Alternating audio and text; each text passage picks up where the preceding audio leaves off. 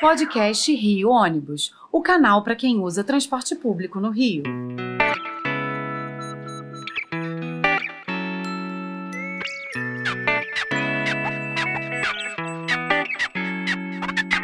Saudações ouvintes, passageiros dos ônibus da cidade e população carioca. Eu sou Paulo Valente e nesta edição do podcast Rio Ônibus vamos conversar mais um pouco sobre um tema que finalmente está ganhando o espaço merecido nas discussões: a mobilidade urbana. Ao longo de todo o ano, na maior parte das edições do nosso podcast, nos mais variados temas debatidos, essa questão foi colocada. Recentemente, conversamos sobre o seminário realizado pela NTU, Associação Nacional das Empresas de Transporte Urbano, e nas próximas semanas a gente vai voltar a falar aqui, a conversar com especialistas no tema, por considerarmos que o futuro da nossa cidade, a retomada da nossa economia, o retorno dos empregos, passa pela recuperação da mobilidade em nossa região metropolitana. Hoje estamos parados. Infelizmente, muitas pessoas não se ligam na questão e ficam atribuindo a culpa dos problemas na mobilidade aos sistemas de transportes coletivos, como se eles fossem os culpados pelo caos que a cidade vive. Na verdade, os operadores também são vítimas dessa falta de organização do espaço e da não priorização do tema. É, por isso que a, a importância de a gente estar alertando aqui a sociedade civil organizada e de levarmos essa discussão para todos os fóruns. E, a partir daí, organizar os stakeholders na luta pela efetivação de políticas públicas que façam com que as cidades voltem a funcionar. As soluções apontadas como fundamentais exigem a implementação de novas estratégias, que, por sua vez, exigem diversas transformações que levem uma mudança na lógica da gestão e do planejamento das cidades, além de ações coordenadas que integrem políticas setoriais que levem a uma redução na desigualdade do acesso ao transporte. Recentemente, estivemos na 29ª subseção da OAB em Campo Grande, no Rio de Janeiro, a convite do Dr. Osmar Burger, que é um advogado especializado em mobilidade urbana, para discutir a questão em relação ao próprio bairro, que é o mais populoso do país. Para vocês terem uma ideia, se o bairro de Campo Grande, no Rio de Janeiro, fosse uma cidade independente, seria a 87ª cidade do país. E lá a gente verificou que, mesmo com uma plateia formada por advogados, uma plateia seleta de formadores de opinião, eles não tinham muita noção sobre a importância desse tema. E a verdade é que, nessa época de eleição, a mobilidade urbana deveria ocupar um lugar de destaque nas discussões que envolvem é, eleição para presidente, para governadores, senadores, deputados federais e estaduais. É, eu até acredito que os programas dos partidos, os programas desses candidatos, contenham aí várias páginas com propostas para o tema. Mas, na prática, diante desse quadro de polarização que a gente tem hoje desenhado, eu não, não vejo nenhum candidato assim com muita preocupação específica com relação a esse tema, especialmente para os cargos do executivo. É, é necessária uma cooperação entre os operadores, as secretarias municipais e estaduais de transportes. Isso é fundamental para essa questão seja para que essa questão seja bem desenvolvida. Eu acrescentaria a esse grupo também representantes da esfera federal, da justiça, do Ministério Público, é, os acadêmicos, a sociedade civil organizada, porque essa discussão sobre mobilidade é muito ampla. Bem, vou me ater aqui ao problema do Rio de Janeiro, em que temos uma região metropolitana com 12 municípios, incluindo aí a própria capital, cada qual com o seu transporte municipal, com o governo estadual cuidando das linhas intermunicipais de ônibus, das vans e intermunicipais também, dos trens, do metrô, das barcas. E aqui no município a gente tem o VLT, tem o aplicativo. E ninguém conversa com ninguém de maneira organizada e produtiva.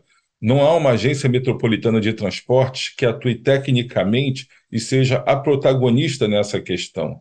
O que se vê na prática é uma preocupação hoje muito mais com as questões políticas que envolvem o transporte do que com a questão da mobilidade propriamente dita. E o resultado é que aqui, na segunda maior cidade do país, né, na segunda maior região metropolitana do país, a gente vive esse caos urbano. No caso específico de Campo Grande, é um bairro que é cortado pela linha de trem. É, há relatos de que a pessoa chega mais rápido ao centro da cidade numa distância de 40 quilômetros aproximadamente, do que consegue atravessar o bairro. e de Campo Grande, que tem 330 mil habitantes, para as regiões é, com mais geração de emprego próximas, é, a viagem também ultrapassa uma hora. E circular pelo centro do bairro também é praticamente impossível. Então, isso atrapalha a vida de todos. E ninguém vem tratando efetivamente dessa questão. É, é, é, essa proposta que nós trazemos aqui, de que todos os atores envolvidos atuem em cooperação, ela é perfeita e deve ser adotada de imediato, porque ela permitiria o desenvolvimento de projetos, estabelecimento de metas, um nível de integração em, em, entre os diversos modais, uma reordenação do uso das vias que trariam benefícios consideráveis para a economia do Estado e das diversas cidades, se implantando uma lógica de gestão e de planejamento das cidades que leve a, ações coordenadas que entreguem, integrem políticas setoriais que permitam a redução na desigualdade do acesso ao transporte e garantam os deslocamentos eficientes, limpos e equitativos. A questão da mobilidade urbana, antes mesmo da pandemia, já vinha sendo discutida em alto nível por, por várias entidades, aí a NTP, a NTU, a NP Trilhos, o COP, por exemplo, e por técnicos do quilate daqueles que já têm participado aqui do nosso podcast, nas edições anteriores, e dos que estarão aqui nas próximas conversando com a gente sobre o tema. Essa discussão, esses debates sobre propostas para o tema já são bem antigos, sendo que mesmo aqui no Brasil a gente já tem vários exemplos de cidades que priorizam uma mobilidade de qualidade. Mas só agora, depois da pandemia e por conta dos seus reflexos, é que novas soluções começam a ser pensadas e implementadas na maior parte dos municípios.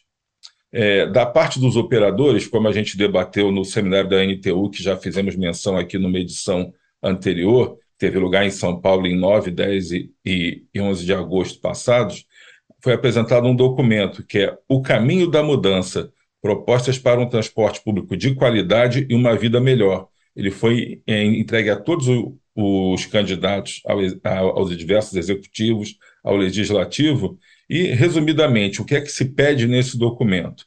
Primeiro, a atualização do marco legal do transporte público coletivo que é a principal reforma estrutural para melhorar o transporte público e que, basicamente, é a criação de regras claras e efetivas, abrangentes e detalhadas, que criam um aparato jurídico que garanta a segurança jurídica dos contratos sem engessá-los.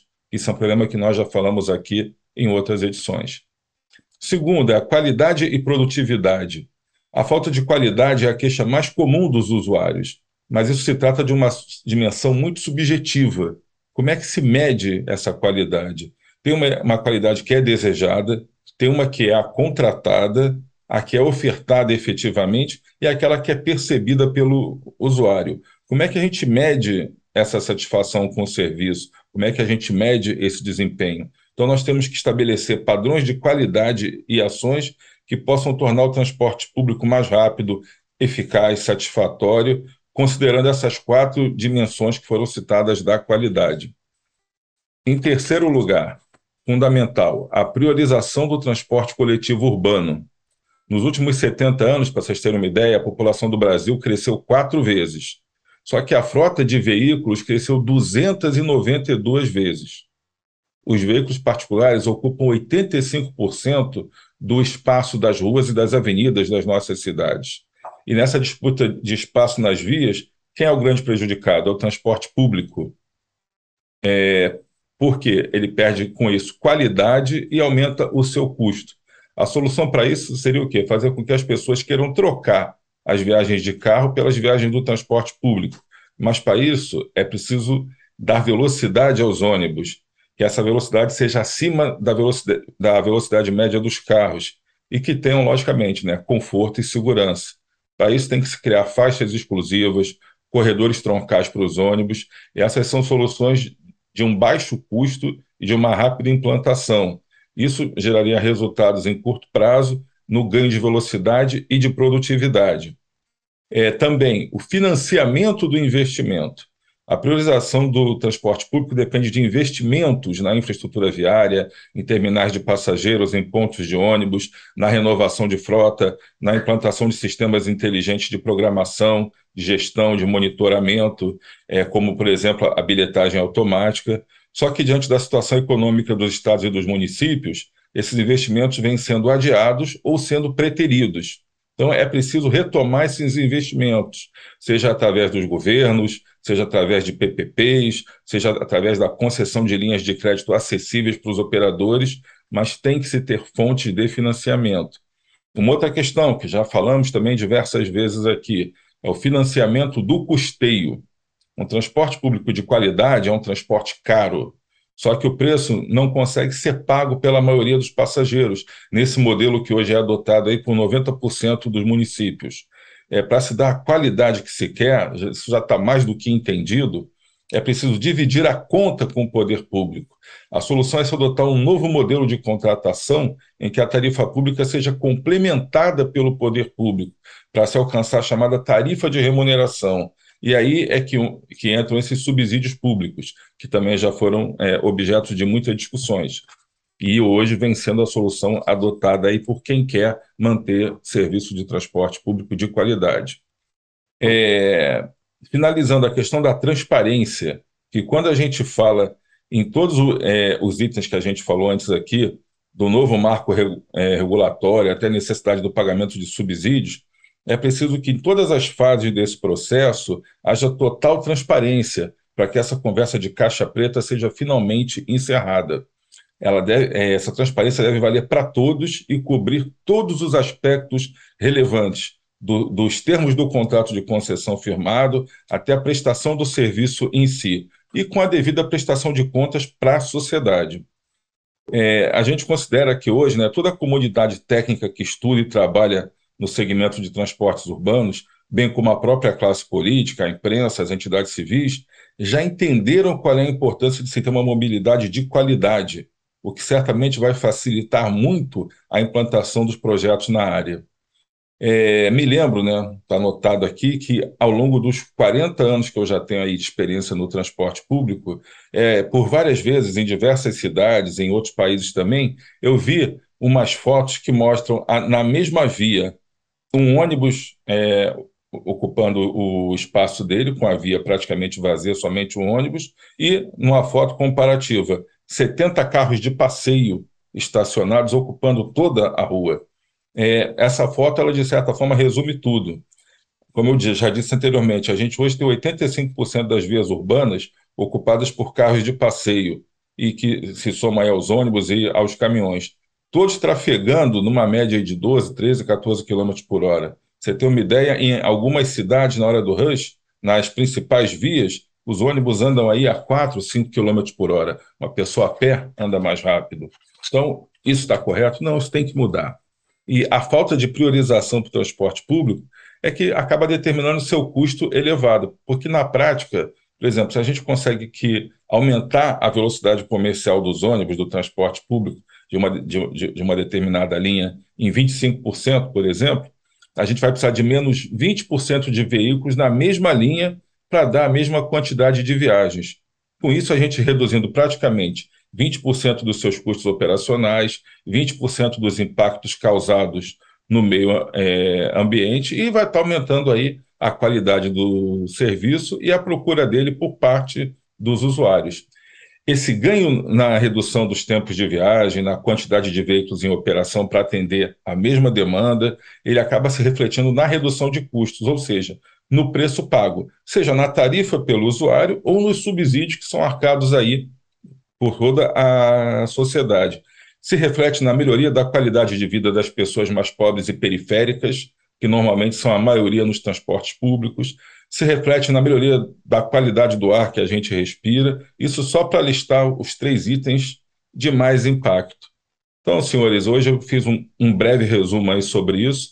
Agradeço ao pessoal da OAB de Campo Grande pelo convite, foi mais ou menos isso que a gente debateu. A gente vê que as pessoas estão preocupadas com o futuro da cidade, estão procurando entender por que, é que a cidade não anda, por que, é que algumas pessoas da região perdem quatro a cinco horas por dia dentro, não só do transporte público, mas dentro dos seus próprios veículos de passeio, dos seus carros individuais, para ir a compromissos. Então, tudo isso tem um custo, é o custo da, do, do comércio, da indústria, na hora de receber seus insumos, de, de despachar os seus produtos, seus serviços. Então, tudo isso tem um peso mu muito grande no custo da cidade, no custo do funcionamento da cidade, especialmente na qualidade de vida das pessoas. Então, esse é um debate que precisa ser ampliado para que as soluções possam finalmente ser adotadas.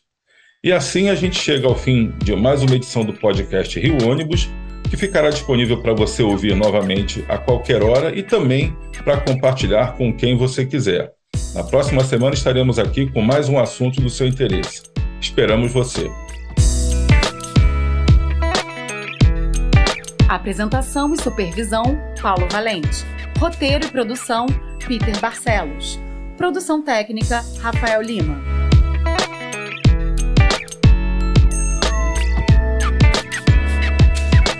Rio Ônibus. Seu dia passa por aqui.